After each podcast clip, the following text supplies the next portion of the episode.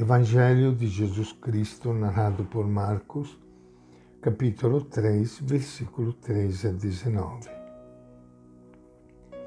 Naquele tempo, Jesus subiu ao monte e chamou a si os que quis, e esses foram para junto dele.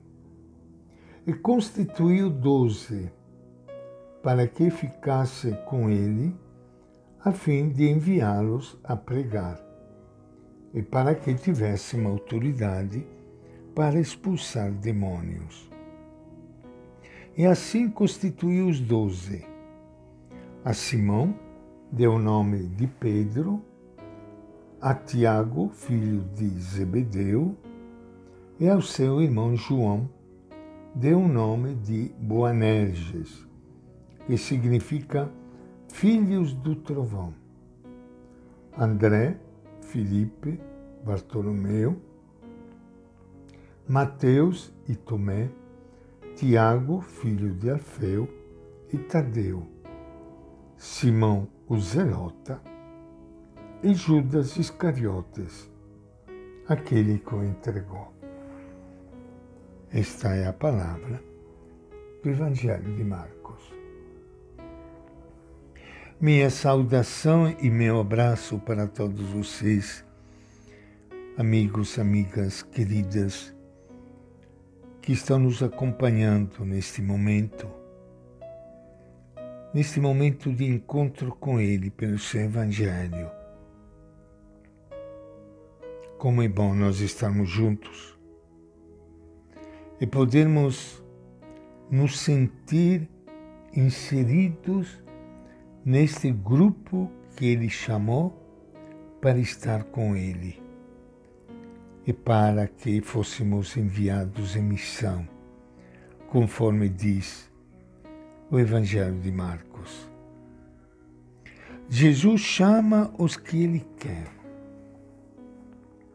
E chamando, define a dupla missão: estar com ele, isto é, formar comunidade na qual ele, Jesus, é o eixo, e pregar e ter poder para expulsar demônios, isto é, anunciar a boa nova e combater o poder do mal que estraga a vida do povo e aliena as pessoas.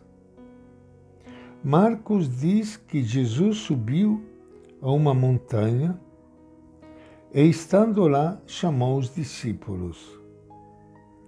A chamada é uma subida. Na Bíblia, subir a montanha evoca a montanha onde Moisés subiu e teve um encontro com Deus.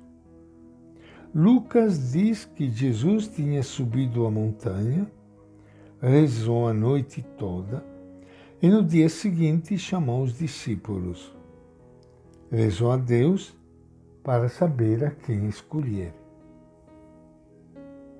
Grande parte destes nomes colocados no Evangelho, chamados por Jesus, grande parte desses nomes vem do Antigo Testamento. Por exemplo, Simeão é o nome de um dos filhos do patriarca Jacó. Tiago é o mesmo que Jacó. Judas é o nome de outro filho de Jacó.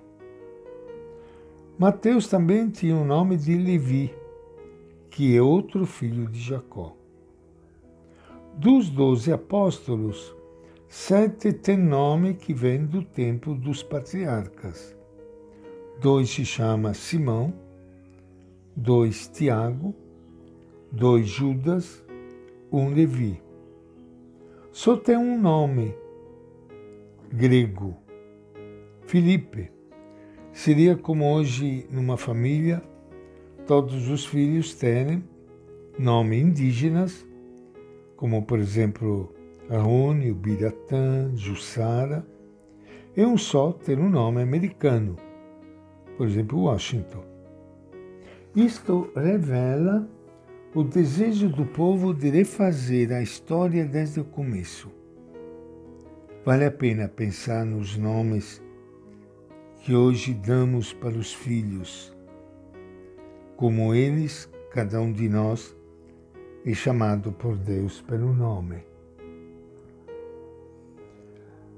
Jesus quer junto a si um grupo de doze discípulos, companheiros, aos quais dá o nome de apóstolos, e que doravante serão seus companheiros inseparáveis.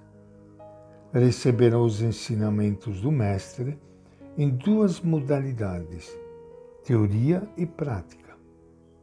Por um lado, o Mestre abrirá para eles um horizonte novo, revelando-lhes que ele, Jesus, é o Filho amado do Pai cujo planos veio realizar. Ao mesmo tempo, fincará os fundamentos do reino de Deus. Por outro lado, os apóstolos serão testemunhas oculares das boas obras com que Jesus beneficia o povo. Tudo o que estão aprendendo nesta nova escola, eles não guardarão para si mas deverão comunicar aos outros no momento em que, em que forem enviados. Para isso, Jesus lhes dá poder. Ó Jesus, enviado do Pai, chamas o que queres para serem teus apóstolos. De origens e culturas diferentes, eles frequentarão tua escola em que vão conhecer e viver a novidade do reino de Deus. Depois darão continuidade à tua obra libertadora. Aumenta, Senhor, o número dos teus escolhidos. Amém. E esta é a nossa reflexão de hoje, do Evangelho de Marcos.